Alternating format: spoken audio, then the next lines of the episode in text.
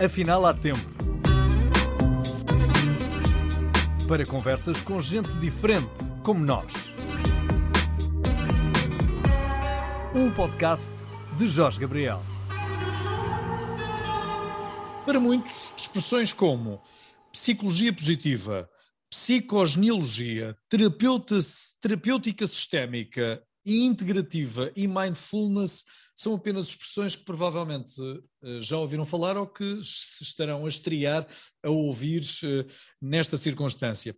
A Sara Larcher está eh, hoje comigo para conversar sobre todas estas, como é que lhe vou chamar? Terapêuticas, Sara? Terapêuticas pode ser. Pode ser. Mas Excelente. antes de chegarmos às terapêuticas, é preciso explicar porque é que se mudou a vida do direito para estas terapêuticas. E agora a palavra é sua, Sara. ok, então vamos a isso. Belo início de conversa. Desde já agradecer-lhe agradecer este convite, é um prazer enorme estar aqui e poder contar a minha história, mas sobretudo esta minha missão de alma e também explicar o que é que uma advogada, não é, com 20 anos de carreira, de repente se passa, se passa para as terapias. Então é, é relativamente simples hoje, para mim é relativamente simples responder essa pergunta. Obviamente que há 10 anos atrás ou 15 não era de todo simples, mas eu formei-me em Direito, sou de uma família de juízes e de advogados, e depois podemos falar um bocadinho da tal terapia transgeracional que está ligada a isso, e então, como eh, boa uh, menina, neta de avô juiz e de bisavô juiz uh, e de, de, pai licenciado em Direito e tios e primos, fui fazer a mesma coisa. Na realidade, eu quando era mais miúda queria ir para a Psicologia, está a ver, eu aí já queria estar onde estou hoje em dia, mas foi-me dito de forma muito subtil, não, talvez uh, um curso assim direito, talvez seja mais interessante. E o que é que, que, é que sabemos aos 16, 17 anos, tão pouquinho, não é? E então acabei por ir para Direito, fiz a minha licenciatura normal, depois comecei a trabalhar em escritórios de advogados, depois ainda fui fazer mestrado, veja, não, não contente com isso. E o que é facto é que o que eu senti em 20 anos de profissão, é que, mas sem ter muita consciência, isso é interessante, não é? Mas é que aquilo não era bem para mim. É? Portanto, eu fui ascendendo profissionalmente, como uhum. as pessoas de fora podem ver, observar, não é? Eu não me sentia nesta ascensão, mas de fora as pessoas pode ser que, que, que, vissem isso, mas aquilo não me nutria, havia ali qualquer coisa, havia um vazio. Eu tenho uma sensação eh, que me lembro tão bem, eu chegava sexta-feira à tarde e estava radiante, e chegava domingo às 5 da tarde e começava a ficar meia triste, para não dizer meia deprimida, e foi assim a vida inteira. Até que aos 30, Uh, portanto, vivi uma vida como tantos nós vivemos, não é? E eu vivi assim até aos 30 anos, muito como hoje em dia se costuma falar em piloto automático, acho que estas são duas palavrinhas que hoje em dia conhecemos bem. Piloto automático, não é? Sempre a andar na correria e fiz uh, as coisas ditas normais, não é? Formei-me, comecei a trabalhar, casei-me, tive filhas, pronto, portanto, dentro do, da, da normalidade, igual às minhas amigas e à minha família, até que cheguei aos 30 anos e a vida ofereceu-me um presente na altura muito sofrido, mas hoje em dia eu vejo que foi de certa forma o meu primeiro abrir de olhos, ofereceu-me um divórcio, não é? Do meu primeiro marido, meu namorado desde os 15 anos, meu grande porto de abrigo, e de repente aos 30 anos, olha, toma lá, uh, afinal isto não resultou, afinal temos que, uh, que olhar para isto de outra forma, e de repente eu fiquei uh, sozinha, uh, com duas filhas pequenitas, com não muito dinheiro, não é? Porque já trabalhava, mas quer dizer, uma coisa eram duas, dois adultos, outra coisa era só um. Uh, e então de repente tive que sentia-me muito triste e foi a primeira vez que eu percebi que me sentia muito triste. Eu nunca tinha percebido isto. Ai, só para, para porque porquê? Porque as nossas histórias são feitas de traumas e de dores Uh, todos temos, não é? Desafios, não é? Todo, no fundo, a vida é, um, é, um, é, é como se, não é? Uma, é, são ondas, não é? Às vezes a onda está grande, outras vezes está pequenina. E eu aos 10 anos perdi a minha mãe e, portanto, tive até aos 30 a fingir que aquilo não tinha sido nada. E então aos 30 foi tal, uh, o tal ponto de viragem, quando às vezes nos perguntam, uh, sobretudo assim nestes caminhos mais de desenvolvimento pessoal, ai, quando é que se deu o teu despertar? Claramente que o meu foi aos 30, não foi um despertar de abrir os olhos e de repente ver de todo, o meu não foi assim, foi um despertar aos pouquinhos, sabe? Comecei a abrir os olhos, é como se eu tivesse saído de um sono profundo e de repente começasse a acordar. uh, para outras dimensões minhas e, e, e, para a minha própria essência. E então, neste meu caminho interior, comecei a cuidar de mim, a fazer psicoterapia, a fazer meditação, foi aí que a meditação chegou à minha vida, uh, e de repente percebi, uns anos mais tarde, portanto nunca é nada de repente, pelo menos comigo, percebi que afinal eu, eu não gostava do direito, eu não gostava do que fazia, e então pensei, então se eu não gosto, porque é que eu vou continuar, eu tenho 35 anos e vou ficar mais 30 a fazer algo que não me completa, que não me faz verdadeiramente feliz, só que eu não sabia o que é que me fazia feliz. Eu sabia pela negativa, isto não me faz feliz, e então o que é que eu vou fazer, não é? O que é que, qual é a minha missão, o meu propósito, qual é? Nasci para quê? Eu sempre fui um bocado filosófica e eu lembro-me de ser miúda e de fazer estas perguntas à minha mãe. Oh mãe, nós nascemos para quê? É, é, o quê? Para ter filhos e para trabalhar? É isso? É, é, é para isso que nascemos ou haverá mais? Portanto, eu já com oito anos e nove tinha estas questões assim meio, meias filosóficas. E então foi aí que eu comecei a fazer cursos. Eu adoro estudar, adoro, uh, adoro estudar, adoro aprender, adoro ler das coisas que eu gosto, não é? E então comecei a fazer cursos, sabe? Eu gosto imenso, há uma, há uma, uma, uma figura que eu gosto muito de pensar na minha vida, é como se a minha vida fosse um novelo de lã, uh, e, eu, e eu tivesse aos 30 agarrado na pontinha do novelo, e então tivesse começado a, sabe, a fazer assim, às vezes emaranha, e é preciso ir lá tirar o nozinho e depois vamos. E, e, assim foi comigo, portanto comecei a fazer cursos, portanto fui ter a psicologia positiva, adorei, e depois podemos conversar um bocadinho sobre o que é isto, no fundo é a ciência da felicidade, é saber, ok, a pessoa, mesmo, a pessoa não está deprimida, não tem nenhuma patologia uh, de saúde mental ou de doença mental, mas não está feliz, então o que é que nós podemos fazer para sermos mais felizes e para estarmos mais conscientes e para aproveitarmos melhor a vida e para, para aproveitarmos o que temos, não é? Este milagre incrível uh, de estar vivo. E então, durante uh, talvez seis, seis ou sete anos, fiz este caminho a par com a minha profissão uh, profissional, de, como, como advogada, era diretora num banco de Legal e Compliance, e estudando, sempre nas horas vagas, sempre podia estudando, até que aos 40 tive a minha, a minha grande decisão a dizer: não, está na hora de eu mudar e está na, está na hora de eu fazer verdadeiramente aquilo que, que nasci para fazer. Um, e então Portanto, a Sara da advocacia fechou a porta a, a 12 anos de banco, a 20 anos de advocacia. É muito giro que as pessoas diziam-me assim, as pessoas mais próximas, ah, cuidado, porque é muito importante ter um trabalho e, e, há 20 anos que trabalhas muito, com muita pressão e vais sentir, e se calhar vais ficar assim um bocado desazada. Admito que possa acontecer com muitas pessoas, comigo nunca aconteceu. Eu nunca me senti desazada, eu, eu nunca, em um segundo, me arrependi da decisão que tomei eu adoro sextas-feiras à tarde e adoro domingos à noite e adoro segundas de manhã. Mas é que isto não é incrível. Eu, para mim, isto é, é a coisa mais maravilhosa. Eu adoro qualquer hora da minha vida porque estou completamente alinhada com aquilo que eu desejo para mim e que eu acho que é totalmente a minha função. E como sou uma estudiosa, não, não, não bastavam certificações que fui fazendo, mindfulness, psicologia positiva, e decidi também ir para a faculdade de psicologia para o ISPA, e estou a duas cadeiras de ser licenciada em Psicologia. Ontem fiz um exame e tenho mais dois e depois sou, sou, sou licenciada em Psicologia.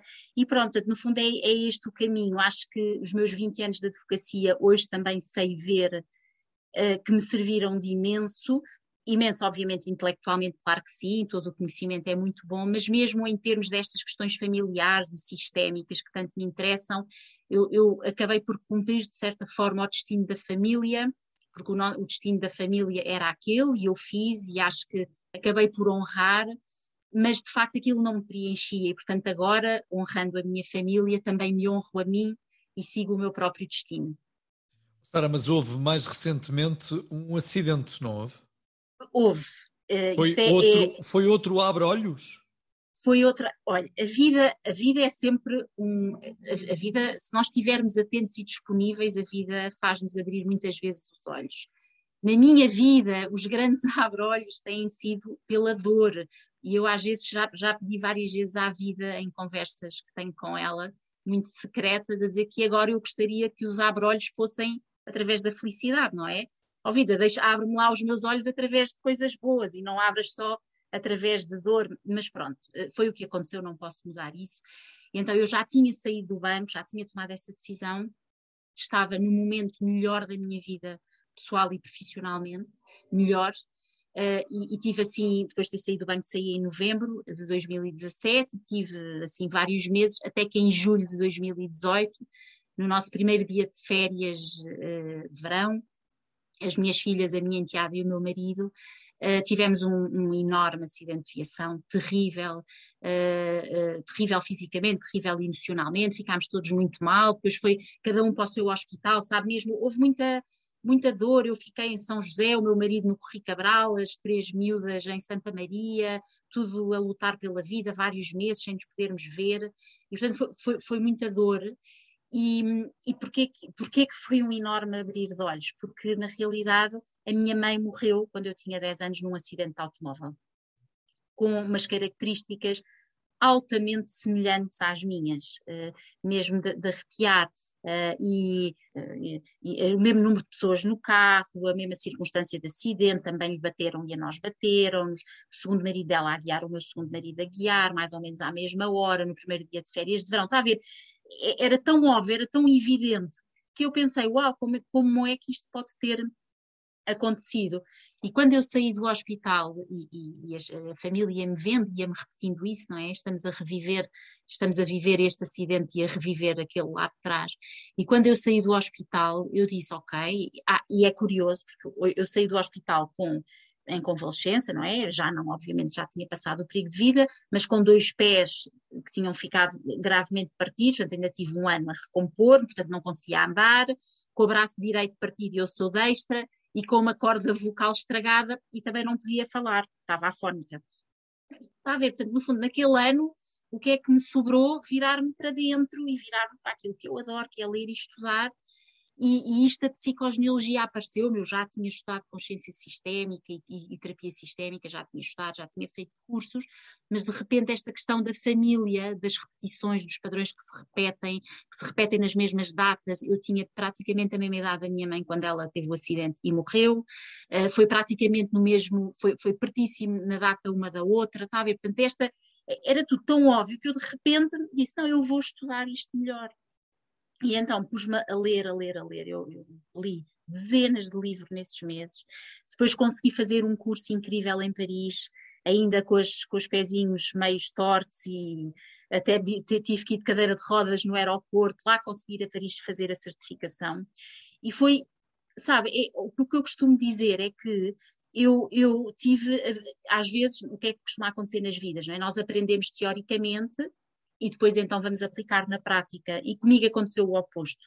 A prática, eu vi a prática na minha história e, de, e depois fui aprender a teoria. E de repente fui aprender que aquilo que me aconteceu, que é algo que se chama síndrome de aniversário, que é, que é um, um, trauma transgeracional que foi muito estudado por uma francesa, francesa russa, que depois se casou uh, e, e, se naturalizou, uh, casou-se uh, com um senhor e depois viveu em França e, naturalizou-se francesa, que tem um nome complicado, isto é psicogenealogia transgeracional, é tudo complicado, e ela também tem um nome complicado, chama-se Anne Ancelin Schutzenberger, e esta senhora também, porque começou a ver os padrões na história dela, ela também era psicóloga, começou a estudar os padrões de família mas o que é mais interessante, e eu penso muitas vezes nisto, é que às vezes as pessoas dizem, ah, esta psicogenealogia tem 80 anos, e tem de forma escrita em livros. Mas na Bíblia, há passagens na Bíblia onde se fala dos padrões que se repetem de geração em geração.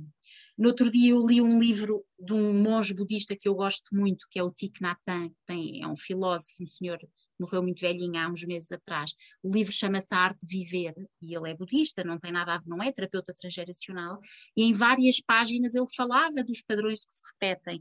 Ou seja, isto é algo eh, que, que qualquer ser humano, em, a, a qualquer momento, se for olhar para a sua história, vê. Qual é a diferença, a grande pedra de toque da terapia transgeracional? Que a terapia transgeracional veio dizer, veio dizer, ok, isto, isto nós, seres humanos, já vimos que acontece. E, e, e, quais é que são os grandes. É porque antes da Anon Solin veio o Carl Jung, o Freud foi o primeiro, Carl Jung, depois há psicólogos, psicanalistas, psiquiatras, médicos, vários que se dedicaram a isto, há dezenas de livros escritos sobre isto. E então o que é que eles viram? Ok, os padrões repetem-se de geração em geração. E então, se isto acontece, o que é que nós podemos fazer, porque somos terapeutas, não é? como é que nós podemos ajudar as pessoas a não repetir? E isso é que a terapia transgeracional trouxe de bonito, porque isto de se repete, como eu lhe digo, vem na Bíblia, há passagens na Bíblia, é uma coisa ancestral. Nós todos sabemos já há muito tempo, há milénios. Agora, a diferença da terapia é, ok, isto acontece, então o que é que eu posso fazer para não cair nos padrões? O que é que está à minha disposição? Sara, uh, apetece-me dizer relativamente Tudo. ao acidente e às coincidências, ao diabo. Ao e diabo. então, se eu meto aqui o diabo na conversa, pergunto-lhe por Deus. E okay. pergunto-lhe também se é crente e se perdeu a sua crença ou se se cimentou com aquilo que lhe sucedeu? Uhum. Então, olha, eu adoro essa pergunta, eh, até porque é uma pergunta que eu faço muito a mim própria. Eu, eu, eu fui, fui educada numa família católica, pronto, uh, muito crente, a minha avó, a grande mulher da minha vida, era, era, tinha uma fé enorme, eu ia com ela à missa todos os domingos, e depois houve ali uma altura na minha vida, talvez ali aos 30, talvez com a, ideia, com a, com a idade do divórcio, que eu me zanguei um bocado com a religião católica. Sinto que nunca deixei de ter fé, mas houve qualquer coisa em mim que quebrou, uh, e depois fui continuando na vida, e de repente, à medida que eu me fui reencontrando, essa fé foi crescendo novamente, uh, mas assim, uma fé mais, assim, mais, um, maior, sabe? Eu não conseguia muito bem dizer fé na vida, fé no milagre, fé no amor, assim, Uh, e, e, e, portanto, sou, sou, muito crente, sinto que sou extraordinariamente abençoada, sinto-me muito acompanhada, mas é, é muito engraçado que uh, o acidente zangou-me. Eu acho que é importante dizer, porque às vezes temos muita sensação que mesmo quem está, portanto, o acidente zangou-me, e eu questionei-me muito no hospital, a dizer, e para, para mim eu pensava com os meus gestores, caramba, então tantos anos de desenvolvimento pessoal, tantos retiros que eu já fiz, tantos livros, uh, tantas meditações que faço, tanta psicoterapia, e afinal acontece uma coisa e eu estou zangada. E estou zangada e, e choro e não me apetece fazer nada, e estou zangada com a vida, e estou zangada com Deus, e, e, e, e, essa zanga foi super. Eu tive zangada nesses três meses, e, e tenho um momento muito bonito quando já estou, porque eu tive dois meses e, e, meio internada nos cuidados intensivos, que é altamente complicado, porque é um ambiente muito hostil, as luzes estão sempre ligadas, há muito barulho, há poucas visitas, eu tinha meia hora de visita de manhã e meia hora à noite, portanto estou muito tempo sozinha, e portanto também tinha muito tempo para refletir, porque estive sempre consciente. Mas quando eu já tinha passado para a enfermaria, eh, desabafei com o meu pai, que é, que é um homem muito, muito querido uh, e, e, é também muito filósofo e assim muito espiritual, e eu disse-lhe, oh pai, eu estou zangada, estou zangada, onde é que estavam os meus guias no acidente? Onde é que eles estavam? É, quer dizer, onde, é que eles estavam?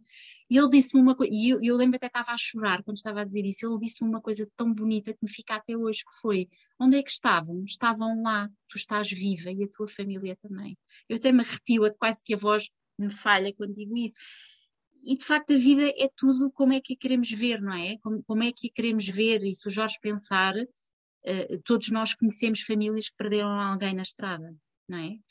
Uh, e eu tive, a, ok, já perdi a minha mãe na estrada, eu acho que também já tive, mas as minhas filhas estão vivas e eu também, e portanto eu tenho que agradecer e, e, e sentir-me abençoada por isso. E esta mudança de, de shift que o meu pai fez na minha cabeça, não é? E eu estava ali muito centrada na zanga e de repente ele abre-me e eu digo, é verdade, é verdade. E há, há duas, uh, isso de, de Deus, há, há, dois momentos incríveis do acidente que eu lhe vou ter que contar.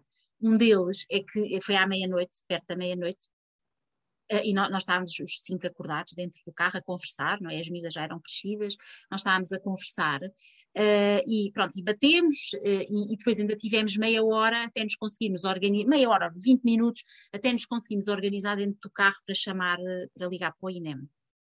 porque, enfim, ficámos todos mal e aquilo custa entre, não é? entre coisas partidas, eh, onde é que está o telefone, aquelas coisas, está tudo bem. Bem, demorámos 20 minutos para ligar ao INEM. E quando o meu marido liga para o INEM do carro, eu estava a ouvir, o INEM disse, ah, já está, vocês, nós estávamos num sítio assim muito, deserto, deserto lá no Algarve, assim, muito inacessível. E o INEM disse: não, não se preocupe, que já está, já, já, vocês já foram localizados e já a ambulância já vai a caminho para aí há 10 minutos. Ok, nisto. Pensei, há alguém que nos viu e está lá fora, não liguei a isto. E três meses mais tarde, nessa mesma conversa com o meu pai, o meu pai contou-me: Olha, sabes que eu ouvi o vosso acidente? E eu, como? Como é que ouviste o nosso acidente? Porque vocês ligaram-me. E eu, não, não. Eu não tinha ligar à meia-noite. Quer dizer, não vou ligar ao meu pai que tem 70 anos à meia-noite só para ter uma coisa. Não, pai, eu não liguei à meia-noite. Ah, ligaram, ligaram. Não, pai, não, nós não ligamos. E então o que é que aconteceu, Jorge? É lindo. O telefone ligou ao meu pai.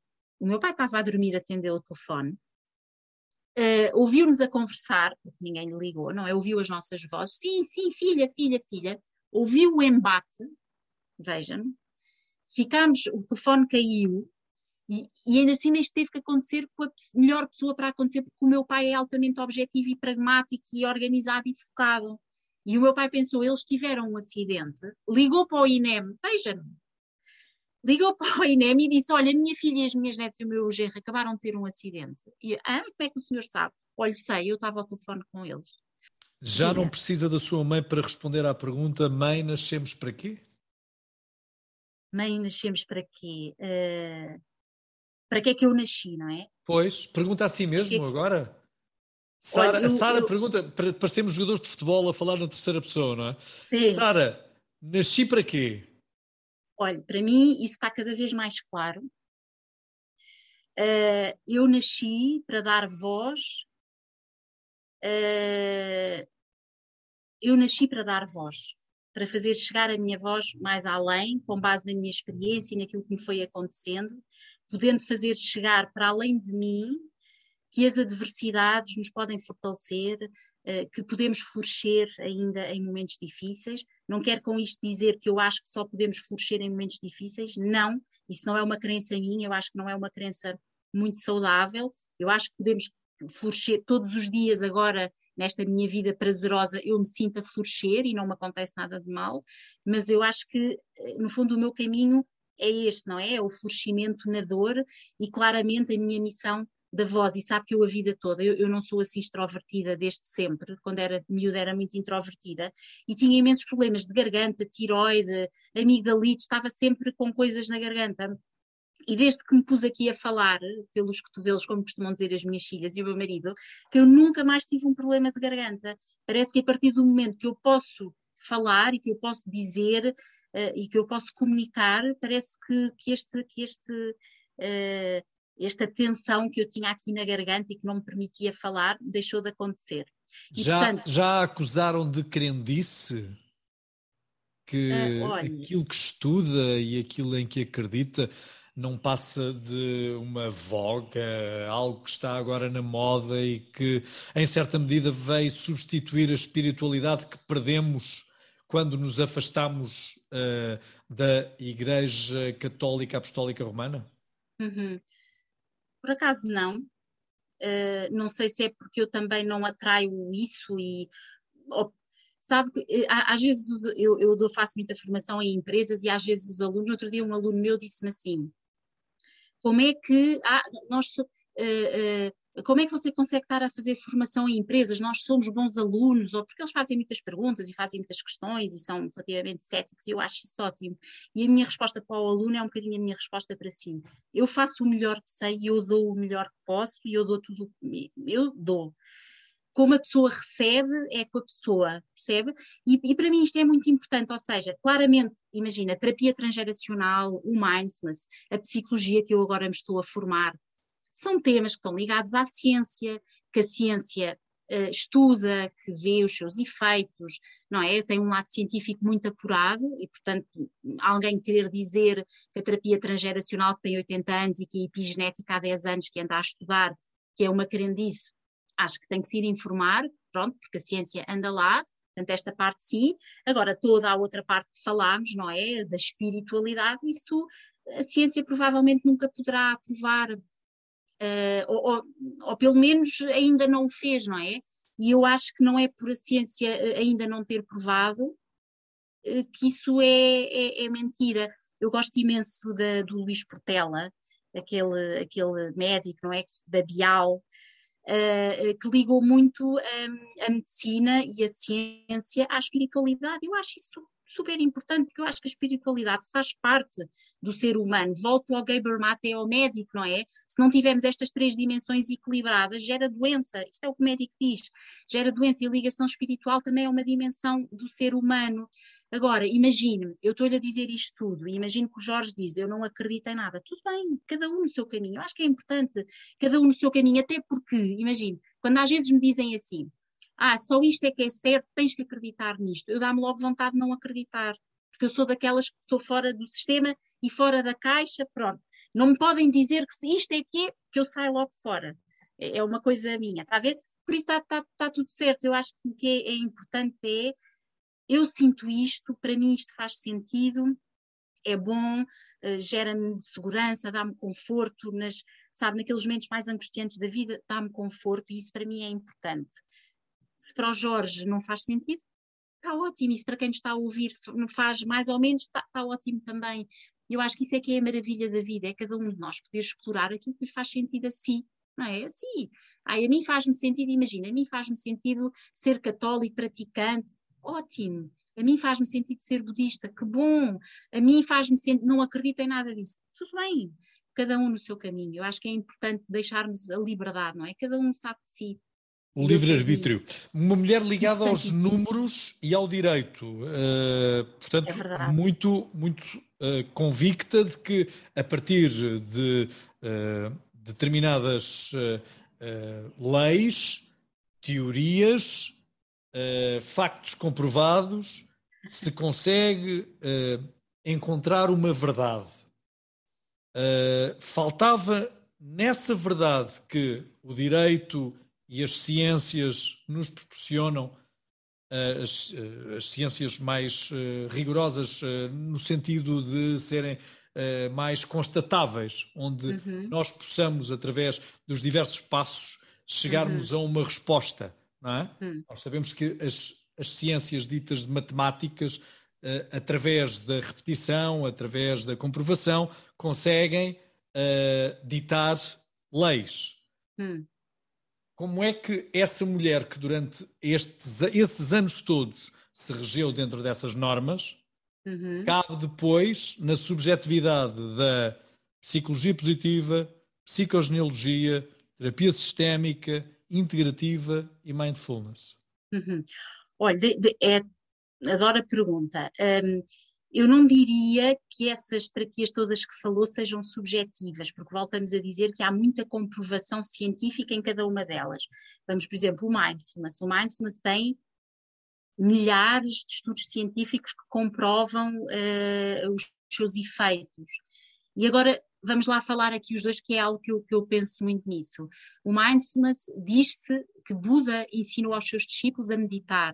Os jesuítas toda a vida eh, praticaram eh, meditação e, e, e quem, quem praticava meditação sentia esses efeitos nele. Porquê que só com a comprovação científica e porquê que só nos últimos 40 anos que a ciência começou a olhar para o mindfulness de forma científica, através de um médico também, que é o John Kabat-Zinn, porquê que só aí é que nós acreditamos, está a perceber? Esta questão da ciência, está a ver, porquê? Porque uh, historicamente, milenarmente, os homens já tinham experimentado os efeitos positivos em si, mas nós ocidentais precisamos desta comprovação científica. E tudo bem, porque eu também sou ocidental, e estou cá e vivo cá, e eu também acabo por precisar dessa, dessa comprovação científica, mas depois vou fazendo as minhas reflexões. Portanto, o mindfulness altamente comprovado, a psicogenealogia também. A psicologia positiva é, uma, é chamada ciência da, da, da felicidade, aparece em contexto académico numa das universidades de psicologia mais conhecidas uh, dos Estados Unidos, que é da Pensilvânia, através pelas mãos de um psicólogo, Martin Seligman, e portanto... Com, e sabemos durante quantos anos a psicologia também se bateu para ser considerada ciência? O, ah, sim, eu estou agora na, eu estou no ISPA, não é? Numa faculdade de psicologia, e isso é algo que ainda está lá muito enraizado. Aliás, o ISPA, a minha querida faculdade, agora mudou o logo. Antigamente é eu vou mudar o mundo, e agora é o lado humano da ciência. Portanto, tem importância para a psicologia do lado científico. Portanto, todas estas terapias que, eu, que o Jorge falou estão muito uh, focalizadas na ciência. Eu acho que a reflexão que nós podemos fazer os dois, e, e quem me está a ouvir também pode refletir, é porque é que eu só posso acreditar em algo quando a ciência me diz que é credível. Imagino, porque é que eu não posso fazer uma prática de meditação e sentir-me bem? Isto, está bom. Porque é que eu tenho que ter um estudo científico que me diz que eu fico bem com aquela prática e então eu fico contente e vou experimentar? Porque se o Jorge pensar bem, nós não fazemos isso com a medicina. Imagina, um médico manda está eh, com uma amigdalite e dá-lhe um antibiótico. E nós não vamos questionar nada sobre o antibiótico. Mas todas estas partes da saúde mental e destas terapias que nos podem ajudar a ter a sentirmos bem, a não tomarmos ansiolíticos, nem antidepressivos, nem andarmos altamente medicados. Então aí nós já questionamos imenso, porque o Jorge vive, ninguém questiona a medicação, uh, não é? Mas toda a gente questiona muito uma prática que só por si me pode trazer leveza e bem-estar. Imagine, terapia transgeracional traz leveza e bem-estar só saber a história da minha família, quem foram, que legados positivos é que me deixou. Ai, sou parecidíssima com a minha avó, sou parecidíssima com a minha bisavó, a minha bisavó era altamente resiliente e eu sou resiliente e a minha filha é tão resiliente como eu. Isto é, é lindo. E, e, depois sabermos outras histórias da, da minha família. E se isto me gera leveza, se me pode fazer ajudar a tomar consciência dos padrões que eu carrego de trás, e eu posso dizer, porque a partir do momento que eu tomo consciência de um padrão, é muito mais fácil eu não fazer igual. Portanto, porquê é que eu não posso aceitar, não é? Que isto me pode fazer bem, pode experimentar. No fundo é, deixa cá ver. E temos que todos estar sempre com essa preocupação uh, com a ciência, mas como lhe digo, eu de certa forma também tenho uma preocupação com a ciência, porque senão eu não tinha ido fazer a licenciatura de psicologia. Não é? Eu fui fazer a licenciatura de Psicologia e em setembro hei de me inscrever no mestrado, já tenho o mestrado em Direito e vou fazer o mestrado em Psicologia, portanto a ciência de certa forma está comigo, mas eu gosto de questionar, sabe? Há um sociólogo muito conhecido que é o Boaventura Sousa Santos, não sei se yes. fala da importância da importância do senso comum. Ele fala isto do paradigma dominante, diz que a ciência é um paradigma dominante dos últimos anos, das últimas décadas, mas ele diz é a importância do senso comum, a importância, ele fala da ecologia dos saberes, a, a importância dos saberes ancestrais, ele fala isso, a importância das mesinhas, daquilo que as nossas avós sabiam eh, e daquilo que se sabe, sabe, daquele conhecimento assim mais tácito que é passado de geração em geração. Porquê que só a ciência é que é importante? Boaventura Sousa Santos escreve sobre isso, fala sobre isso, a importância do senso comum, daquilo que nós sabemos, da intuição de outras partes de nós. Não é para anularmos a científica, não. Aliás, a ciência é tão importante para mim que senão eu já não estaria cá, já teria morrido. Se eu não tivesse os médicos, já não estaria cá. Portanto, a ciência é fundamental, mas não vamos anular outras dimensões nossas. Vamos, é integrativa, terapia integrativa. Vamos ser integrativos, vamos ser holísticos. Bom, falávamos dos acasos passados também na nossa família e uhum. que, por padrão, assim percebi, se podem repetir. Uhum. Podem repetir-se ou inevitavelmente vão repetir-se? Não. Nada disto é uma inevitabilidade, primeiro ponto. Uh, depois, uh, isto no fundo, olha, há, há, uma expressão muito, muito importante em transgeracional. Pode ser que sim ou pode ser que não, ok? E então é, é muito importante que este trabalho seja um trabalho rigoroso, e aqui o tal rigor, o rigor científico. Porque, é, imagina, eu agora posso estar aqui a dar uma série de, de, de informações e a pessoa do outro lado está, ah, isto aplica-se a mim, então, não, ok? Um terapeuta transgeracional tem que fazer um trabalho rigoroso, tem uma ferramenta que é o chamado genossociograma, que é uma árvore genealógica feita de memórias que nós desenhamos, e na cabeça de um terapeuta transgeracional há um ranking transgeracional, em que vamos procurar com quem é que a pessoa que está à nossa frente e nos procura está mais ligada na família. Okay? E há vários, há um ranking. Uh, tem a ver com datas, tem a ver com nomes iguais, tem a ver com profissões iguais, Uh, tem a ver com características físicas, uh, com, com, questões afetivas. Ah, eu tenho uma ligação enorme àquela minha avó, ok? Portanto, vamos procurar com quem é que estamos mais ligados. E quando estamos ligados a essas pessoas, pode ser que tenhamos uh, uma ligação por lealdade ou fidelidade invisível. E, de certa forma, é como se tivéssemos um fio uns vários fios transparentes, não é? Que nos ligassem àquela pessoa e, de certa forma, podemos estar a repetir os padrões dessa pessoa. Mas, para já, muito, muito importante, a ideia não é, imagino, por curiosidade, irmos fazer o nosso genossociograma para ver a quem é que estamos ligados, para depois libertar padrões. Não, não é assim que se faz. O que é que se faz? É a pessoa dizer assim: imagina, eu estou há 10 anos a fazer terapia, ou eu desde que sou miúda que sinto um peso enorme, ou eu tenho uma fobia incrível há 5 anos, ou eu de repente está tudo muito bem na minha vida e eu sinto uma tristeza profunda e eu não compreendo porquê. E então é quando estes temas acontecem na nossa vida que uma das possibilidades que nós temos ao nosso alcance é ir espreitar a ver se pode ter alguma ligação transgeracional. Está a ver, não é estamos com uma vida impecável, super feliz e irmos lá ver para ver se arranjamos problemas e padrões. Não, não, é eu tenho um mal-estar incrível que não sei resolver, então esta é uma ferramenta que nos pode permitir ter o tal par de óculos que nos permita olhar para a vida de uma maneira mais nítida. Está a ver?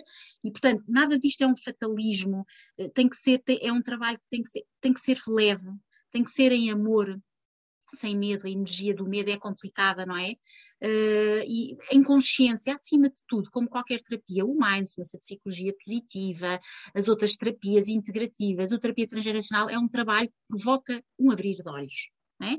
Eu estou adormecida e de repente eu vou despertar por uma série de realidade. E depois, como o Jorge falava há bocado, e depois eu tenho livre-arbítrio, e com o livre-arbítrio eu posso fazer o que eu quiser da minha vida, não é? Uh, uh, imagina, eu fui observando na minha vida vários padrões que o transgeracional fala e estão descritos no, nos livros. Um deles é eu, pequenina, lembro-me, quando era pequenina não tinha essa consciência, agora posso olhar para isso com outros olhos, não é? Mas com esta informação que eu tenho hoje, eu quando era pequenina eh, fazia uma coisa que era a parentificação da minha mãe. Eu acabava por tomar conta da minha mãe, ser mãe da minha mãe. E porquê? Normalmente isto acontece quando os nossos pais lhes faltou um pai ou uma mãe. E a minha mãe, o pai dela, o meu avô, morreu muito jovem. O que é que a minha filha Maria fez quando nasceu? Acabou por fazer a mesma coisa comigo, tomar conta de mim como minha mãe.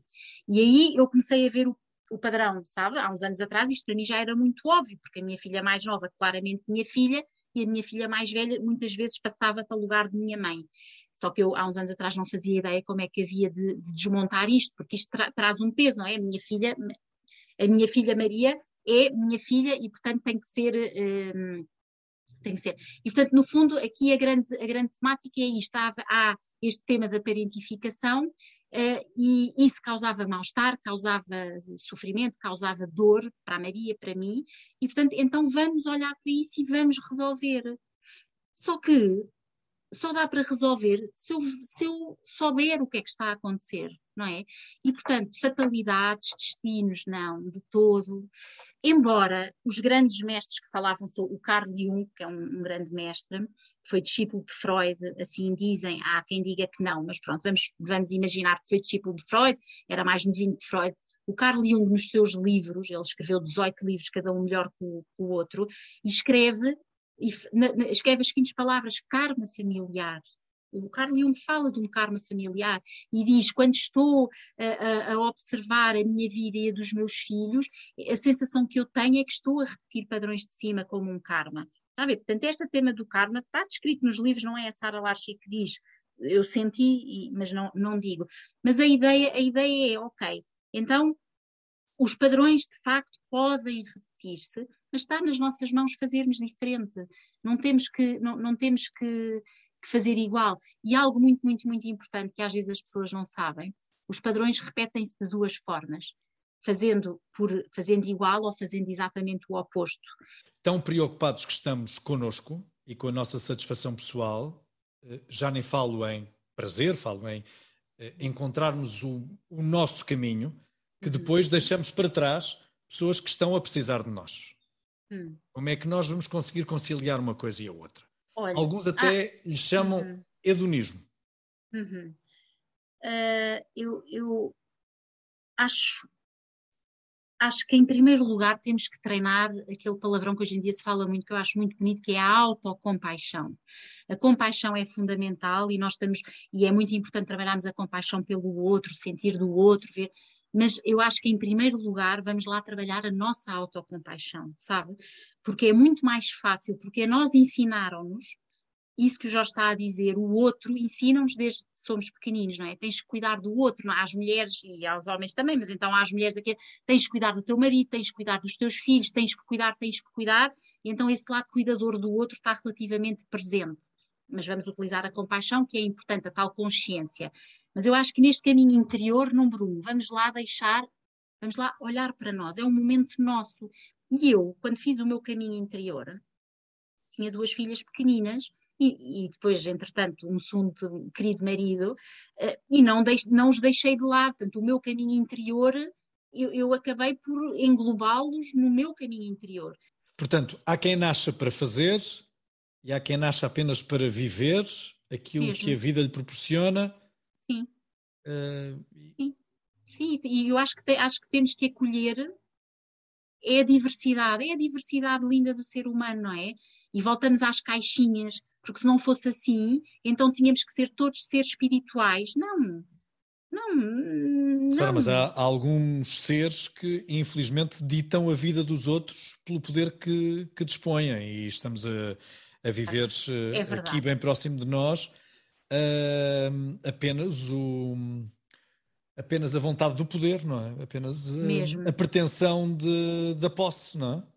mesmo. Sabe que quando eu estive num retiro há, há, uns anos, falámos, houve aquele caso daquele, daquele atentado que houve na ilha, atentado em massa dos miúdos, houve numa ilha no norte da Europa, uh, e, e, estávamos a falar, uh, a partilhar, e, e o nosso mestre, nosso facilitador, estava a dizer na perspectiva do budismo eh, que era importante também para aquele assassino utilizarmos a compaixão e o amor, tal, tal.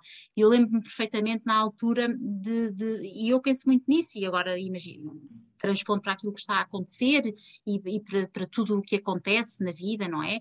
E às vezes é, é complicado, e eu também estou nesse caminho, ou seja, eu vou-lhe dizer que eu tenho muita, ainda eh, muita dificuldade em sentir compaixão por quem faz eh, atropelos contra a humanidade. Eu tenho dificuldade mas se calhar há quem já não tenha essa dificuldade e, e, se sinta mais perto de sei lá do que, não importa. Um, e portanto, sim, eu acho que é, é olha, é, é, é uma evolução e, e, e, uma vez mais cada um sabe de si, e como lhe digo, eu, eu ainda não estou nesse ponto de nirvana e de iluminação, não estou, não sei se algum dia estarei, Uh, e provavelmente há, há, quem esteja e há quem se sinta assim, não sei não sei, não sei se lá no seu âmago verdadeiramente se sente assim, uh, mas uh, eu acho que estamos no extremo, não é? Na, pronto, na, na, estes casos extremos são sempre mais difíceis de analisar e de falarmos, são aqueles dilemas morais, não é? Uh, éticos e morais são complicados, mas retirando esses casos extremos, acho que é importante nós treinarmos a nossa compaixão por nós e pelo outro, é, é fundamental, é tão importante, não é? Eh, humanizarmos a outra pessoa, sentirmos eh, o que, é que, o que é que está a passar. E com as redes sociais, ainda hoje em dia, eu falava com a minha filha mais velha sobre isso, é tão fácil nas redes sociais hoje em dia eh, partirmos para a agressão e para a maldade, para o julgamento e vamos lá, vamos lá ganhar perspectiva e vamos lá pensar um bocado melhor nisto tudo e, e porque é que há de ser assim e porque é que a pessoa não há de fazer o que lhe apetece fazer e isso me perturba a mim que estou aqui na minha casinha, eu posso fazer o que quero, não é? Porque é que eu hei de me estar a preocupar com aquilo que a outra pessoa fez? E portanto eu acho que este trabalho de consciência é muito importante. Fazem falta e personalidades a... como Nelson Mandela, como Gandhi, como a Teresa de Calcutá para termos referências ou podemos olhar para elas como seres inatingíveis e que há uma expressão muito engraçada que se usa que é gente dessa já não se faz. Uhum. Não sei, eu, eu, eu, sou uma, eu sou muito crente na humanidade ainda. Uh, e sabe o que é que eu acho? Eu acho que cada um de nós pode fazer o seu papel. Sabe? Se cada um de nós, se eu fizer um bocadinho da minha parte, o Jorge fizer a sua parte, e todos nós uh, os sete, não sei, mil milhões que somos, ou lá quanto é que somos seres humanos, se cada um de nós fizer a sua parte, eu acho que não precisamos assim de referências, essas referências são brutais, é muito importante conhecermos quem foram, são altamente inspiradores, os três que referiu são pessoas que eu, que eu estimo bastante, Uh, mas acho que, sinceramente, o que lá porque hoje em dia não temos nenhum desses seres, provavelmente teremos muitos, por exemplo, este Thich Nhat Hanh que eu falava, aquele tal monge, foi um, um senhor extremamente inspirador, uh, mas sabe, porque que, porque que o Jorge, por exemplo, no seu trabalho, até, olha, entrando na psicogenealogia no seu nome, Jorge Gabriel, Gabriel, a, a psicogenealogia estuda muito uh, porque, é que, porque é que é Jorge Gabriel e não é Nuno Miguel, não é? Porque Eu é posso lhe contar a história, se quiser. É uma história é? fácil, é uma história fácil de se contar. O meu pai e a minha mãe não chegavam a acordo.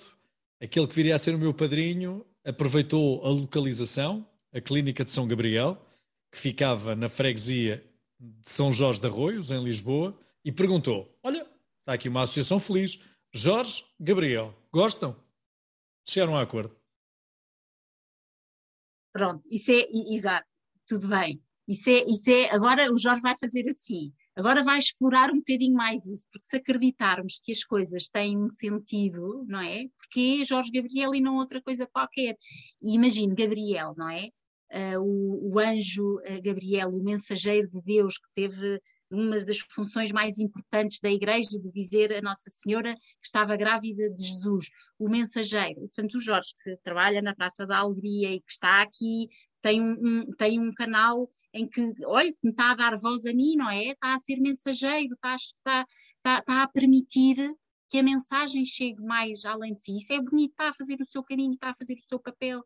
E aqui a Sara faz também um bocadinho de si. Se a Manuela ali fora fizer um bocadinho, eu acho que se cada um de nós fizer o seu papel, e eu acho que para nós fazermos o nosso papel e para termos bondade no coração, temos que estar bem connosco, sabe? E daí a importância de cuidarmos de nós, porque se eu estiver infeliz com a minha vida, eu também vou, não vou conseguir acolher o outro na sua plenitude, porque estou mal e então também não estou muito interessada no bem-estar do outro. E por isso é que eu lhe digo, número um, cuidar de nós e, e número dois, autocompaixão e depois, vá, vamos lá olhar para os outros, nós estamos mais habituados a tratar uh, dos outros e, portanto, acho que uh, sou, continuo a ser muito crente na humanidade, acho que é possível, acho que podemos fazer o melhor de nós todos os dias, um bocadinho. Sara, como é que aqueles que nos ouvem e nos veem a podem acompanhar nas redes sociais? Então, olha, eu tenho, tenho Facebook, Sara Larcher, Instagram, Sara Larcher underscore, que é aquele risquinho assim por baixo, e Sara Larcher é um nome complicado, não é Larcher, eu, já, eu digo isto desde pequena, Larcher, L-A-R-C-H-E-R, quando vou dizer o meu nome já digo isto logo assim, já me habituei, que nem noto que digo os dois. Tenho um site também, Bloom, Bloom by Sara Larcher, e dou consultas eh, presencialmente em Lisboa, online para qualquer parte do mundo, dou cursos e, no fundo, estou mesmo nesta missão de, de, de, de vida, de alma, de dar voz e de mostrar que podemos florescer sempre, tanto na felicidade como na adversidade. Como diriam os Coldplay, viva lá a vida. Ai, não tenha dúvida, eu adoro. Viva lá a vida é que é mesmo é isso. E podemos florescer na felicidade e na adversidade através da alegria, do prazer, da gargalhada. É isso. Vamos viver, vamos viver com tudo, plenamente com tudo o que temos e de forma íntegra e em amor. Amor é a minha palavra preferida. Obrigado, Sara. A entrevista na íntegra estará disponível no Spotify e no canal de YouTube Jorge Gabriel Oficial.